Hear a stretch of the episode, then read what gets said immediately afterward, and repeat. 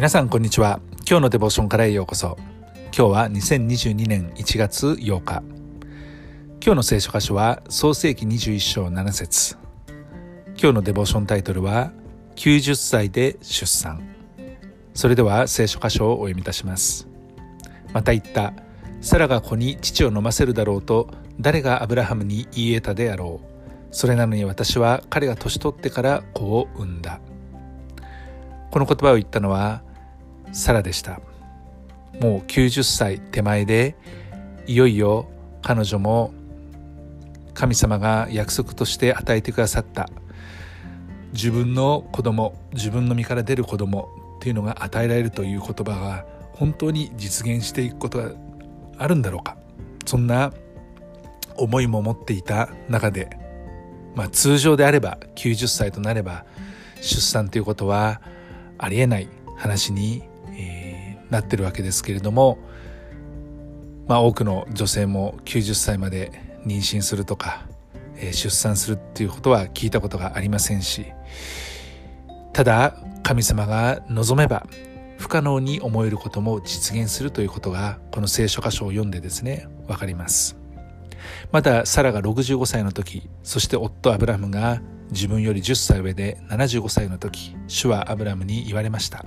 あなたはあなたの土地あなたの親族あなたの父の家を離れて私が示す地に行きなさい。そうすれば私はあなたを大いなる国民としあなたを祝福しあなたの名を大いなるものとする。あなたは祝福となりなさい。ということでアブラハムはカナンの地に入った時主はこのえー、アブラハム当時はアブラムという名前でしたけれどもアブラムに現れて言われました。私はあなたの子孫にこの地を与えると。この時この子孫という言葉とかですねあなたを大いなる国民とするという言葉これはどういう意味なのか具体的にはまだ分からなかったかもしれません。ある時主の言葉がアブラハムに臨みました。そのものがあなたの後を継いではならない。ただあなた自身から生まれてくる子がまた生まれてくるものがあなたの後を継がなければならない。まだ子供がいませんでしたけれどもあなた自身から生まれてくるものが後を継ぐんだということを神様は言われたわけですね。そしてサラが89歳の時主の使いが来て言いました。私は来年の今頃必ずあなたのところに戻ってきます。その時あなたの妻サラには男の子が生まれています。まあ、このことを聞いていたサラはその人の後ろの天幕の入り口でですね自分たちはもう年を重ねて老人になっていて、月のものも止まっていた。そういう状況でこんなことを聞いたわけですから思わず笑ってしまい私が年を取るなんてことはあるだろうか年を取って産むってことはあるだろうかそのような思いになりました。しかし90歳の時サラは男の子イサクを産みました。ですから冒頭の言葉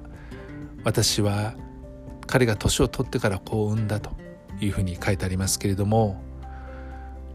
やはり神様のなさること自分の身の上に起こったことを思ってですねサラはああどんなに不可能に思えることも主が望むならば実現に至らせるんだ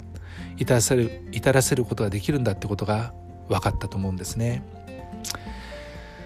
私たちの神の言葉というのは本当に力強くまた神の計画にはどんなこともどんな不可能に思えることも可能にすることのできる素晴らしいものだということ。私たちはこの聖書を読んで知ることができます。たとえ私たちが絶対に無理だと決めつけても神様が約束されていることは私たちが神を信頼して一歩を踏み出す時に必ず成就します。愛する天のお父様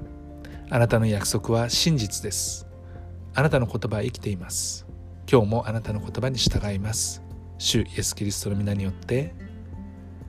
アーメン今日も皆さんの歩みの上に神様の豊かな祝福がありますように。